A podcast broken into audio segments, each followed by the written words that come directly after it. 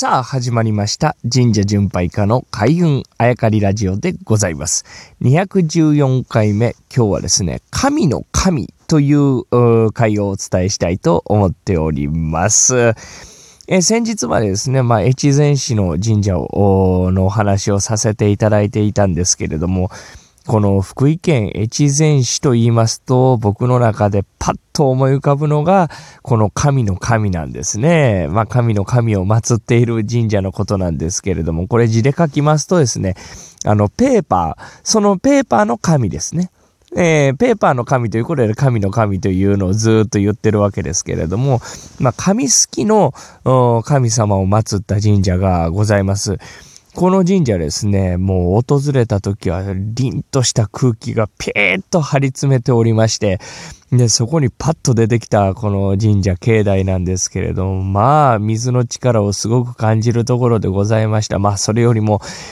訪れた季節が、あまあ寒い時期だったというのもあるんだろうと思いますけれども、まあ僕は今までいろんな神社を参拝させていただきましたが、この神社という存在、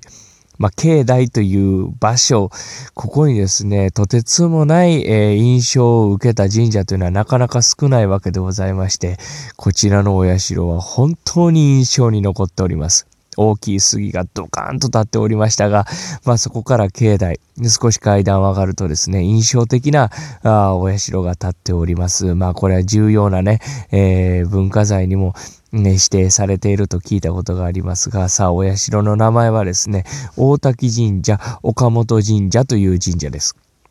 二つの神社の名前が出てきたんですが、えもともとはまあ二社あったと言われておりますが、そのうちこう一社が火事で焼けてしまって、えー、神様はいるもんじゃなくて宿るもんですから、建物を一つに集約したわけですね。神様、ちょっとこっちに一つが焼けてしまったんで、こう隣の方に、えー、二柱どうぞという。まあそのことから、あ今ではですね、一つのお社、まあ里宮、山宮があるそうですけど、山頂は行かなかったんですけれども、僕が入ったところはお社が一つでしたけれども、えー、中には神社が二座あるということですね。神様が二柱、えー、お静まりになっているということで、お社は一つですけども、神社としては大滝神社、岡本神社というふうに言われております。この大滝神社は修験道のまあ一大聖地だったと言われているそうで、確かに、えー、まあお寺の文化が入っているからこそ、もしかしたらその境内という土地に関してはですね、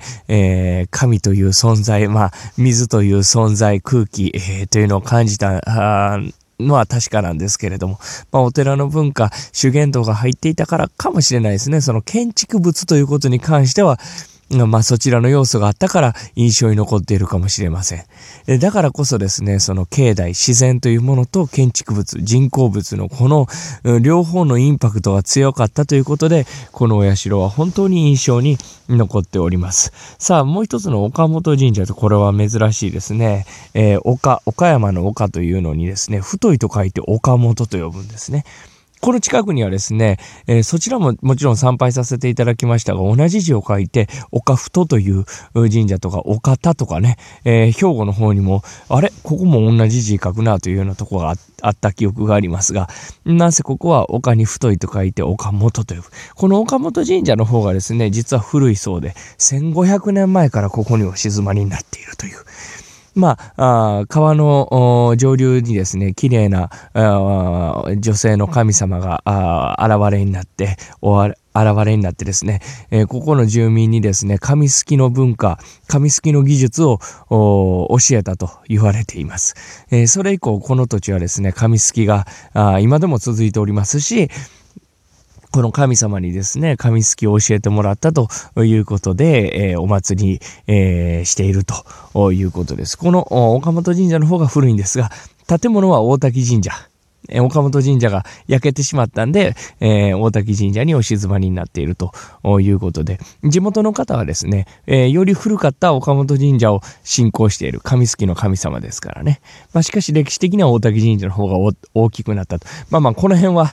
神様は宿るもんなので、えー、行ってみてですね、えー、まあそんなこと言わんと手合わせたらいいという話になりますが、なぜまあこういう歴史なんですけれども、あの、紙すきなるほどなと、やっぱり水の力を感じますし、えー、水が透き通って冷たくないと、えー、いい和紙ができないというのも現地で聞いたんですけれども、まあ、水、そして紙、そしてペーパーの紙ですね。えー、このいろんな要素が、えー、くっついたというか、一つになった本当にとてつもなく印象に残っている神社、越前市というところからですね、今日は神の神をご紹介させていただきました。